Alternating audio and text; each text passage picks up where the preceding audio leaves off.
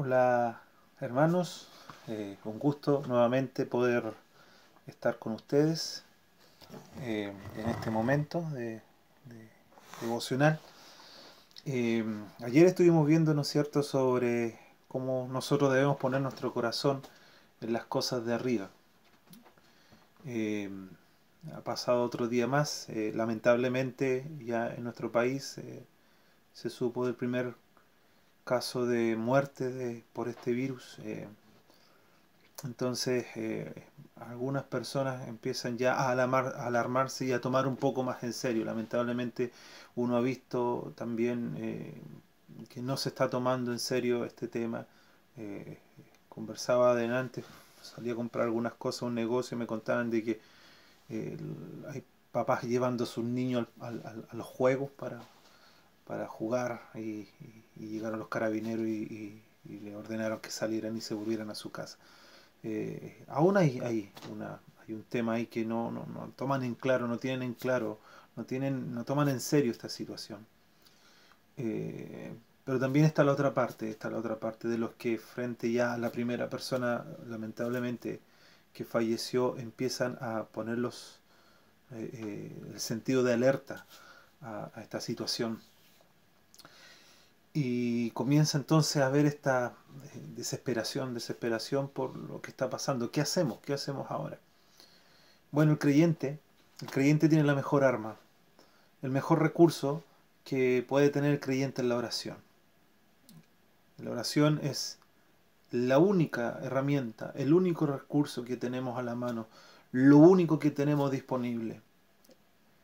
Lo demás todo, lo demás todo es de Dios, lo demás todo lo da Él.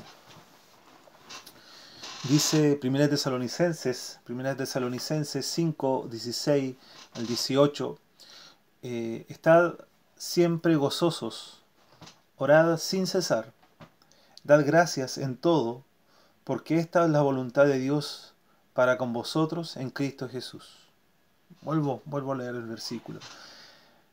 1 Tesalonicenses 5, 16 y 18. Estad siempre gozosos Orad sin cesar.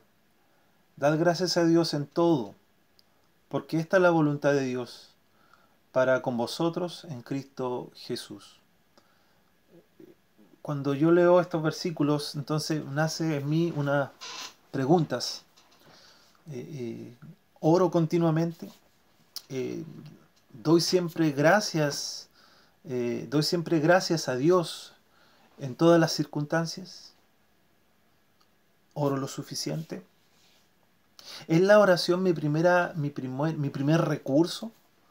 ¿O es la última opción, ya cuando todo se está, cuando todo se está cerrando? Cuando tengo una necesidad desesperada, cuando tengo miedo por un problema de salud, económico, lo que sea, o alguna dificultad, alguna situación que me sacó de mi confort, de mi zona de confort generalmente cuando pasan estas cosas, fácilmente eh, eh, lo primero que decimos es, Señor, ayúdame. Señor, ayúdame. Es importante entender que la oración no es un largo discurso, no es un largo, eh, no sé, un largo discurso de oración en lo que, en lo que la oración debe ser algo que sale del corazón. Es algo, es una, un clamor desesperado, es una expresión de gratitud gozosa, es una declaración eh, del aprecio que tengo hacia Dios. No debe ser algo, no debe ser un discurso casi por decir así, pauteado, protocolar, no. Pero es importante la forma en que oro o por lo que oro. A veces, a veces nosotros nos ponemos medio legalistas, ¿no es cierto? A veces eh, decimos que tenemos que orar de esta forma. Em, hay gente que, por ejemplo, congregaciones que oran de rodillas y tal vez eh, eh, pensarán que así Dios escucha mejor, o quizás sea tu caso o mi caso, que aquí en casa, ahora que tenemos esta cuarentena, eh, sentimos que el momento especial de oración es cuando yo voy y me arrodillo. Y quizás para ti o para mí esto, esto sea eh, eh, una forma de sentirme más cerca de Dios. Pero ojo, no necesariamente es la forma para orar a Dios. No necesariamente el que yo cierre mis ojos, el que me aparte en una pieza, en un lugar, ahí, en la intimidad, sea para otro edificante la forma de la oración puede tener muchos matices. Pueden haber personas que están de pie orando, y lo vamos a ver más adelante. La Biblia habla de distintas posturas que tomaron personas para orar. No una forma, porque a mí me es provechosa, significa que a otro le va a ser. Entonces, ¿qué es lo que realmente importa en la oración? Lo que realmente importa. El requisito no es la forma. El requisito es la disposición del corazón. Que nosotros, que nosotros tengamos eh, eh, corazones, estemos con corazones dispuestos, humildes delante de Dios. La Biblia, como decía la Biblia, habla, habla de varias eh, posturas que tomaron algunas personas para orar. Por ejemplo, Salomón, Salomón, cuando dedicó el templo, ahí en Segunda de Crónicas, Segunda de Crónicas capítulo 6, versículo 13, 13 dice, y se puso sobre él, sobre el estrado, se arrodilló delante de toda la congregación de Israel y extendió sus manos al cielo y dijo, Salomón, ¿qué hace? Salomón ah, toma dos, dos, eh, eh, posiciones, por decir así. Eh, se arrodilla, se arrodilla y extiende sus manos para orar. Allí había una forma, como lo hizo Salomón. Efesios capítulo 3, versículo 14, eh, Pablo, Pablo está eh, hablando, ¿no es cierto?, a la iglesia de Éfeso y le dice, por esta causa doblo mis rodillas ante el Padre de nuestro Señor Jesucristo. Aquí vemos otra expresión, un Salomón que abre las manos, ¿no es cierto?, para orar, un Pablo que se arrodilla para orar. Y también tenemos el caso de, aquel, de aquella historia del, fariseo y el publicano, donde dice que Lucas capítulo 18, versículo 11 dice que eh, el fariseo puesto en pie oraba consigo mismo de esta manera. No es el error de que él haya estado orando en pie. El error estaba en que él oraba consigo mismo. No había una disposición de humildad en su corazón. A diferencia de los otros, los otros dos textos, donde vemos un gran rey, un rey muy sabio, con mucha capacidad, pero que él se humilla, ese sentido de arrodillarse, rendirse ante Dios. Estaba consciente que estaba en la presencia de Dios, por lo tanto hay humillación ahí, y levantar las manos es mostrar esa señal de clamor, de, declarar de que Él es poderoso y que yo, o la persona, en este caso Salomón, es un inferior. Pablo eh, eh, está expresando al arrodillarse, está expresando también esa humillación, rendirse, rendirse al Señor. El fariseo está empeorando, pero su corazón está enaltecido. Y lo vemos, ya conocemos la historia, ¿no es cierto? Cómo él, cómo él eh, eh, comienza a jactarse de lo que está haciendo. Y tenemos el caso del Señor. El caso del Señor es bien especial porque el caso del Señor rompe todo esquema de lo que es una oración corriente o una, o una postura de oración corriente. El caso del Señor, Él no levanta las manos, Él no se arrodilla, Él no está en pie, sino que Él está rostro en tierra Dice Mateo 26, versículo 39. Yendo un poco adelante, se postró sobre su rostro y orando, diciendo, Padre mío, si es posible, pase de mí esta copa, pero no sea como yo quiero, sino como tú.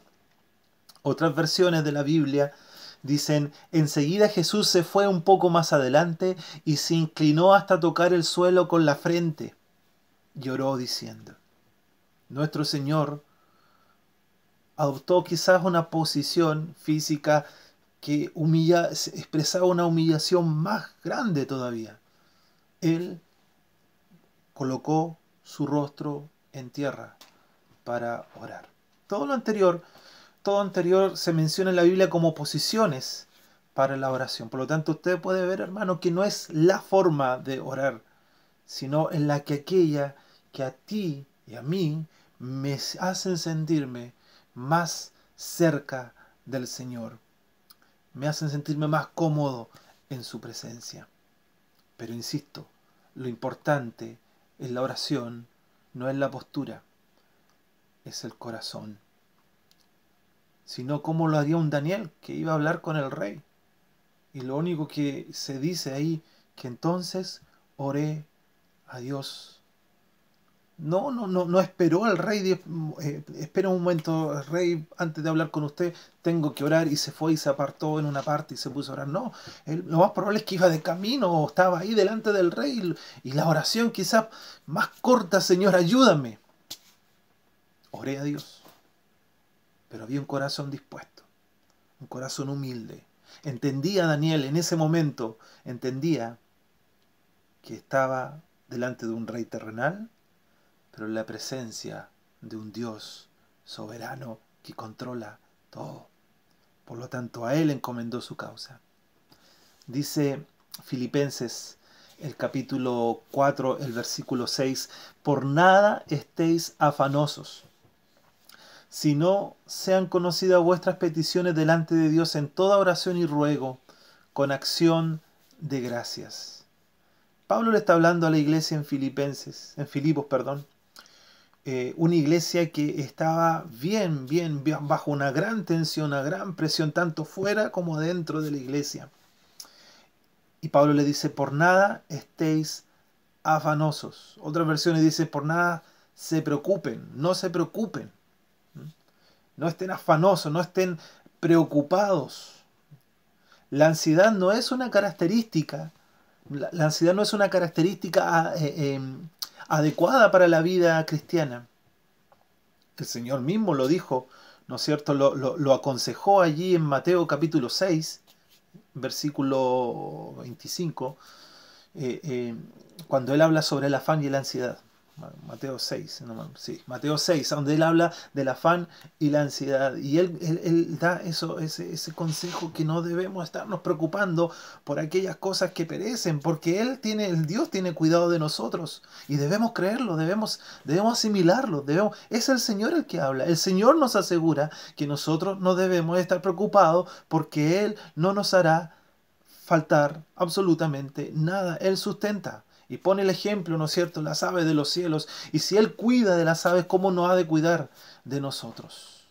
Entonces, lo único, lo único que el creyente debe preocuparse, la única preocupación que el creyente debe tener, debería ser que nosotros deberíamos estar realmente preocupados es en, en servirle a Él.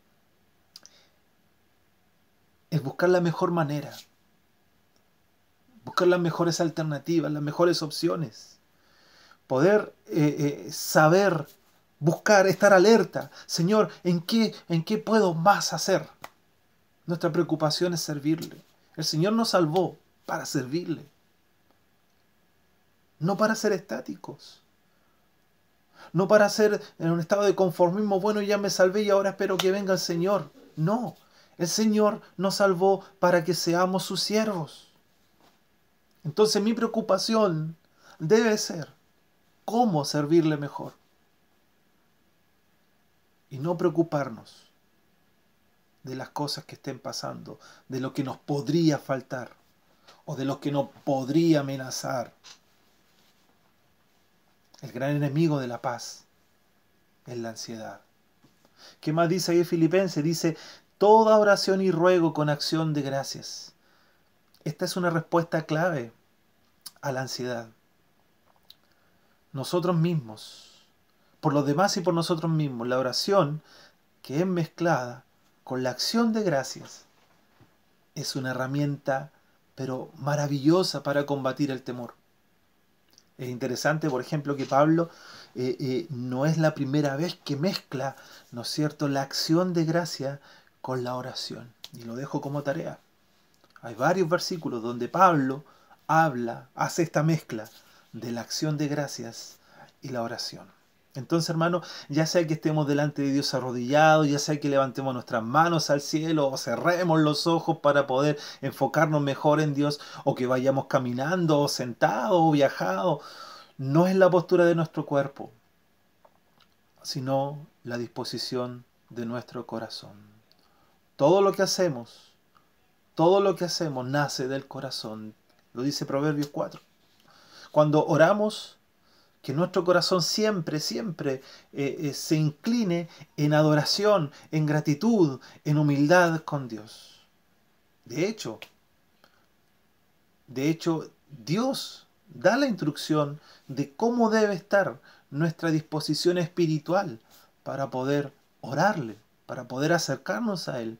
Aquel texto maravilloso que está en, Segunda de Crónicas, capítulo 7, versículo 14, ¿qué dice? Dice, si se humillare mi pueblo, sobre el cual mi nombre es invocado, y oraren y buscaren mi rostro, y se convirtieren de sus malos caminos, entonces yo iré desde los cielos, y perdonaré sus pecados, y sanaré su tierra. Segunda de Crónicas, capítulo 7, versículo 14. ¿Qué vemos allí? Vemos que antes de orar yo debo estar humillado mi oración debe ser honesta. Y por lo tanto, para que esta oración sea honesta, yo tengo que humillarme a Él. Dice, sobre el cual mi nombre es invocado, mi nombre es proclamado. O sea, que hay un conocimiento de Dios. Saben de su existencia, saben de su poder y por eso invocan. Tú conoces a Dios, tú conoces a tu Señor y tú te acercas a Él en oración. Por lo tanto, tú debes humillarte e invocar el nombre de Dios. Luego dice, y orar en el medio para poder hablar con Dios en la oración. Pero en la oración yo puedo, como el fariseo, por ejemplo, orar para jactarme de algo. Pero también está esa oración que busca el rostro de Dios. ¿Por qué estás orando tú? Eh, a, veces, a veces la oración es casi una muletilla, es casi un, un, un ¿cómo decir así? Un, un talismán, no sé cómo llamarlo, ¿ya? pero algo así como, como para que me dé buenas vibras, buena suerte, no sé, no sé cómo una palabra adecuada para hablar de eso, pero es como, como un amuleto. La oración es como una, para, para algunas personas la oración es como una, un amuleto, de que si yo oro, entonces creo que voy a estar bien. Pero la oración va más allá, es buscar. La intención de la oración es que tú, hermano, que yo busquemos el rostro de Dios pero además la oración debe estar acompañada del arrepentimiento y se convirtieran de sus malos caminos, en reconocer mi pecado delante de Él. Cuando nosotros oramos, debemos reconocer cuán pecadores somos y debemos confesar nuestros pecados. Primera de Juan capítulo 1, versículo 9, si confesamos nuestros pecados, Él es fiel y justo para perdonar nuestros pecados y librarnos de toda maldad. Nosotros debemos acercarnos a su, a su presencia sabiendo y consciente de nuestro pecado y debemos clamar por perdón. No puede haber una oración donde no reconozcas tu debilidad, donde no reconozcas tu pecado. No puedes pararte en una oración pensando que eres justo. No, porque si no, entonces la promesa que el Señor hace ahí en Segunda de Crónicas no se cumplirá. Se convirtieren de sus malos caminos, entonces yo iré desde los cielos y perdonaré sus pecados y sanaré su tierra. Muy en el contexto de lo que estamos viviendo hoy día. Entonces, hermano querido, ¿qué tienes en mente cuando oras? ¿Gratitud o petición? Sea cual sea, tu Dios que te ama quiere escuchar tu corazón. Ahora, que todo, eh, como está sucediendo todas las cosas, todo lo que está pasando a nuestro alrededor, podemos decir, y yo te puedo decir, Dios está a solo una oración de distancia. ¿Cómo es tu vida de oración? ¿Los deseas orar o te sientes forzado a orar?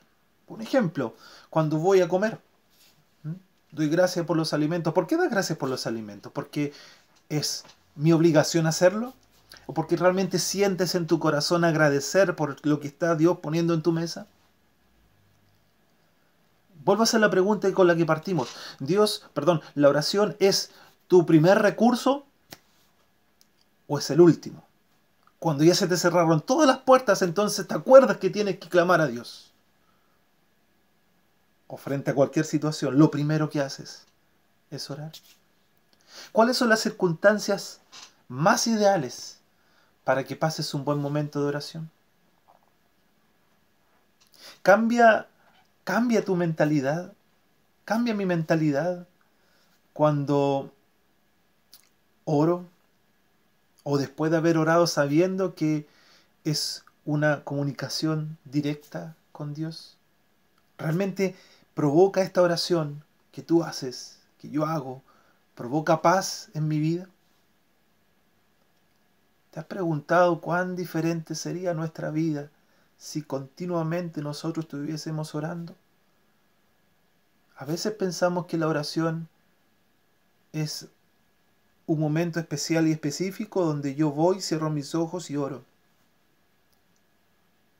Pero le enseñamos a los niños de que la oración es conversar con el Padre. Es curioso entonces que no nos atrevamos a conversar en cualquier momento con Él y pensemos que solamente debe haber un momento especial. Conversamos continuamente con nuestro Padre. Cuando estábamos haciendo el devocional con mis hijos, eh, empezamos a hacer un ejercicio. Eh, después del devocional estamos, ¿no es cierto?, cerrando con una oración. Y cada uno eh, eh, decidimos que cada uno iba a orar, cada día íbamos a ir turnando, ¿no es cierto? Los papás y, nuestros hijos vamos a estar orando, ¿no es cierto? iban a estar cerrando este, este, ese momento de devocional. Entonces, cuando partimos con esto, yo les hice la pregunta a ellos, ya, vamos a orar. Entonces, ¿qué quieres pedir, Sofía? Y Sofía me dijo, ¿no es cierto? ¿Qué, qué quieres pedir, Elian? Y Elian me, pidió. Fueron muy fluidas sus peticiones, casi instantáneas. Eh, eh, eh, pidieron por su familia, pidieron por el coronavirus, pidieron por, para que no nos falte el alimento y muchas cosas que, que igual son bonitas escucharlas porque hay conciencia de necesidad de Dios. Eso nos alegró. Perfecto. Después le dijimos ya, ¿y ahora ¿qué, em, tú le, qué le quieres eh, agradecer a Dios? Y también hubieron respuestas fluidas, hubieron respuestas fluidas eh, y, uno también va viendo también que ellos están conscientes de que cada detalle que hay en nuestra vida la da Dios y ellos se muestran de eso agradecidos y le dan gracias. Ya, papá, quiero que nos dé gracias porque, no sé, hoy día tuvimos, eh, no sé, tuvimos eh, comida, eh, porque cumplí, no sé, se cumplió, yo quería que hubiera esta comida y el Señor la mandó. Eh, hay, hay, cosas que, detalles que ellos notan y, lo agradecen. Bien, le Y ahora quiero que me digan qué le quieren decir a Dios que no sea pedir y agradecer. Y ahí hubieron problemas. No sabían qué decir. Porque lamentablemente, y esto es, no, no era, una, era la realidad de ellos, pero también una realidad nuestra, lamentablemente eh, para ellos eh, eh, y para todos es más fácil pedir y más fácil dar gracias por lo que nos, por las respuestas de estas peticiones. Pero rara vez nosotros oramos a Dios y le, y le decimos cuán bello es. Decirle, Padre, te amo. De hecho, cuando yo se lo dije a mi hija, ella me miró raro, casi era como, no, es que es como una falta de respeto estarle diciendo a Dios que uno lo ama. No estamos acostumbrados. Estamos acostumbrados a pedir. Estamos acostumbrados a agradecer por lo que nos dio. Pero no estamos acostumbrados a expresar nuestra gratitud, nuestro aprecio, nuestro sentimiento de, de cariño hacia nuestro Padre Celestial. Y yo estoy seguro que Él, como Padre, como cualquier como nosotros nos gusta escuchar que nuestros hijos nos digan que nos ama, Él también quiere escucharlo. Él también quiere. Por eso Él dice, amarás al Señor tu Dios con todo tu corazón. Amor, amor hermanos. No es tan solo acudir a Él por la necesidad y no es tan solo acudir a Él y está bien.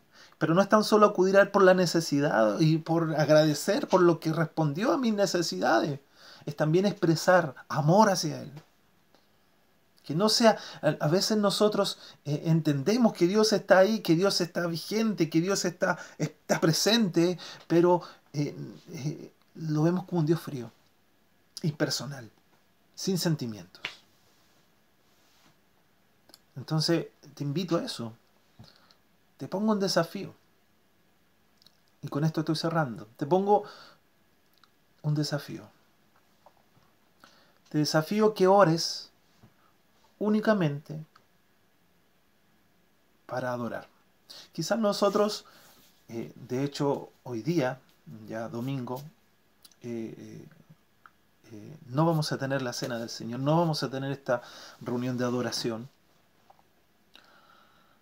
Pero a veces nuestra adoración tiene que ser expresada de tal forma donde nuestras necesidades quedan de lado, nuestras peticiones quedan de lado. Entonces yo te invito a que tú, hermano, hermana, tengas un momento de oración solamente para adorarle. La adoración es postrarse a Él.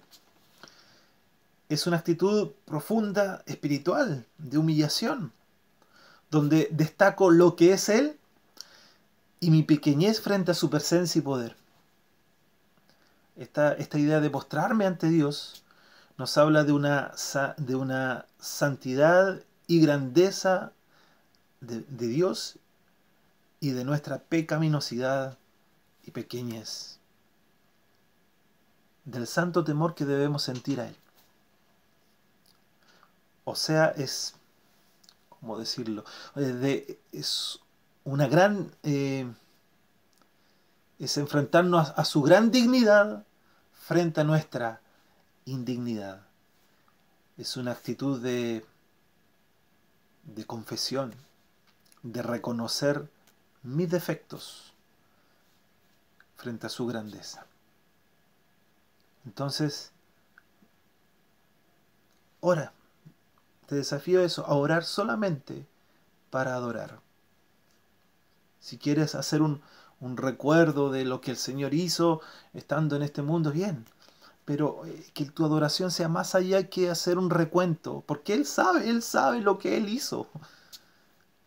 Pero tu adoración debe ir más allá de eso. ¿Qué te afectó? ¿Qué causó en ti que Él muriera en la cruz? ¿Qué te pasó a ti con eso? También te invito a que hagas una oración exclusivamente de acción de gracias. Deja que Dios deja que Dios escuche lo agradecido que tú estás de él. Y por último, órale a Dios exclusivamente para suplicarle. Él conoce tus necesidades Ruega a Dios por tus necesidades, tanto espirituales como materiales, desde las más complejas hasta las más sencillas. Te invito a eso, a que hagas estas oraciones así, individuales. Adórale, da acciones de gracias y suplícale en forma separada. Y por último, hermanos, lo dejo con este versículo que está en primera de Pedro, capítulo 5, versículo 7. Quiero que tú lo medites, que reflexiones sobre ese pasaje y te preguntes qué significa esto para tu vida de oración. Primera de Pedro, capítulo 5, versículo 7. Echando toda vuestra ansiedad sobre Él, porque Él tiene cuidado de vosotros. Quiera el Señor que este versículo lo meditemos, lo, lo mastiquemos, por decir así y nos preguntemos, ¿qué significa esto para, para mi vida? Que el Señor te bendiga, que sea un lindo domingo en familia, que si bien no nos congregamos, no podemos juntarnos, estemos conscientes que esa no es la iglesia, la iglesia eres tú, la iglesia soy yo. Por lo tanto, no nos desanimemos frente a eso. Hay una necesidad tremenda de oración, hay una necesidad tremenda de que tú estudies la palabra de Dios. La, la, mejor forma en la que yo pueda adorar es teniendo conocimiento de quién es Él. Y para eso tengo que abrir mi Biblia. Tengo que estudiarla. Aliméntate de ella. Ahora yo no, no hay excusa. Estás en casa. Así que toma tu Biblia. Echa mano de los recursos que el Señor da para que podamos estudiarla. Llénate del conocimiento de Dios, conoce a tu Dios y adórale. Que el Señor te bendiga, hermano, hermana, y nos vemos en un próximo video.